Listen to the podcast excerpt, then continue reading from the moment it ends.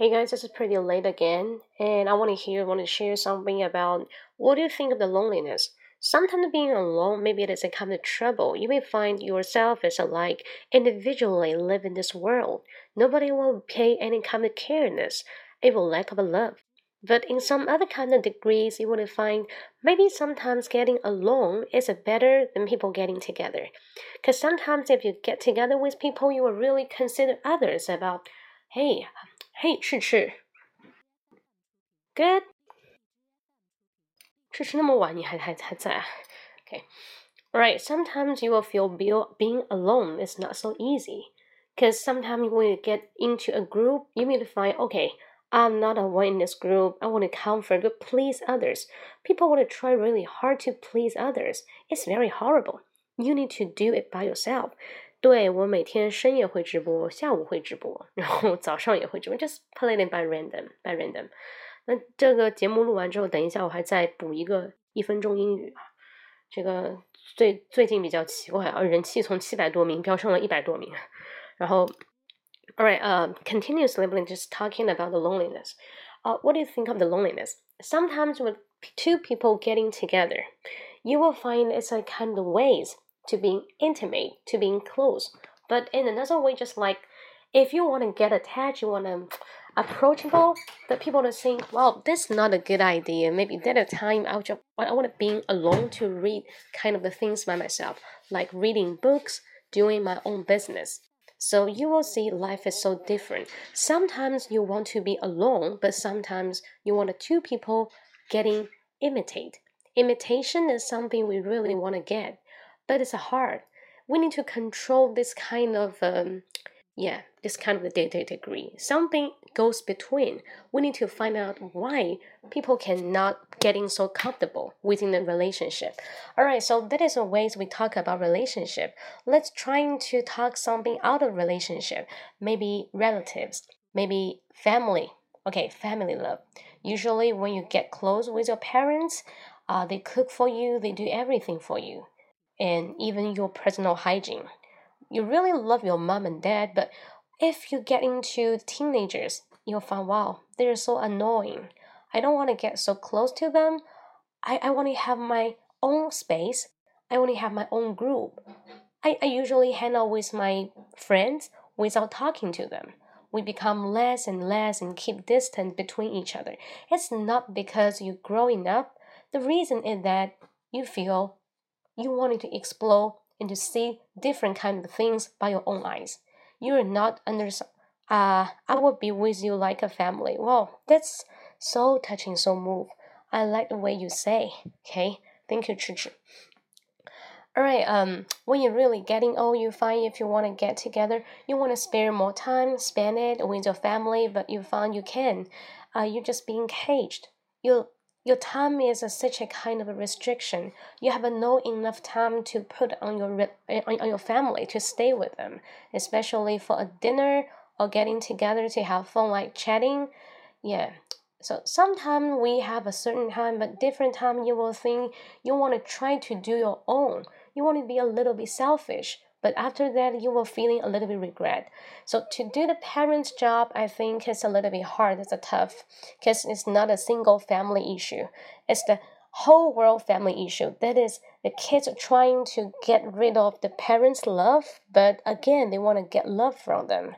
Because people in a certain age being really rebellious rebellious. All right that is when we're talking about relationship and the family love then we turn into the friendship what do you think of the friendship? Someone told me just like, okay, we get together with friends. Yeah, because we're 狐朋狗友, we can eating together, drinking together. Is that a kind of friend? Normally, if you break break up with someone, you want to turn to a friend, you will complain, you make a hundreds of complaint to them, just comfort you, say 没关系的, you can do better. Okay, you could do better. But after long run, maybe you meet some troubles you want to turn for help and ask your friend, maybe borrow some money, ask them for money, or doing some small favor. They will kindly and say no to you because they don't want to hurt you. But in your deep heart, you will think, We're your best friend. Why you're not helping me? So again, you will feel really lonely. So lonely sometimes just depend on your need. Okay, just smile. Yeah, just smile. But yesterday, one of my students, she he just revealed the truth. That is, if you ask for money from someone, someone say no to you because to him this person, this portion of money is so big. If he has a billion or million, he say, "Hey, give me 一千块." He said, "Sure, no problem. Throw it to you." Even you do not have any interest or deadline to pay it back, it's okay because this person really have in, enough money. So try to be really realistic. That is, delete all kinds of friends which is get the low payment than you. You just keep someone richer than you in your WeChat moments. Then when you're posting like asking for money, do do me a favor. Yeah, let them see that and they will give you the money. okay, uh, that is something about a friendship. Uh, so friend usually will be complicated after we growing up and get familiar with each other and then we will yeah say goodbye again. Maybe say goodbye because you in are you're in a different social group. You're in a different social class. You're class classified not like the college life high high school life. You're not a student anymore because you're being really sociable. You will meet different people in every minute every day then you turn to me will think something about a benefit, a profit, or if I meet you wasting time, when you go back to talk something about your childhood, your memory, you will find, wow, they are very cherishable, but I don't want it. Because to me, uh, I'm between maybe 25 or 30 years old or 35 or above the, the, this age. I want to do more. I want if someone can give me a lot of lessons and we can have the benefit, especially to get the mutual benefit. If you can expand some kind of channels of your WeChat group or of your friends, we would say the social network, I would be really pleased. You would say, in a different kind of time, relationship will be different. Not only for the single family love, friendship, or about the boys and girls or girls and boys. Okay, uh, whatever. I just wanna say, and try deeply in your heart to have the pure love on others. Because when you hold sincerely have the pure love on others, others can feel it. Even at that moment, they cannot feel it, but insist to do it. They can feel it. Okay, really, really deeply. Then one day they will pay back to you. Not for money, not for some like material. Don't be too materialism, 物质主义的. Okay, so in the long run, you want to find they will give you the best, the best cherishable memory. That is what I want to say. Okay, uh, I don't know what is your idea about this kind of topic, loneliness. Loneliness can be into the different part because it's a kind of a psychological part. Uh, I want to hear your sound. Okay, I want to hear your words. If you have some comment or some kind of opinions, just just just share it to me. Okay, because it's a pretty late.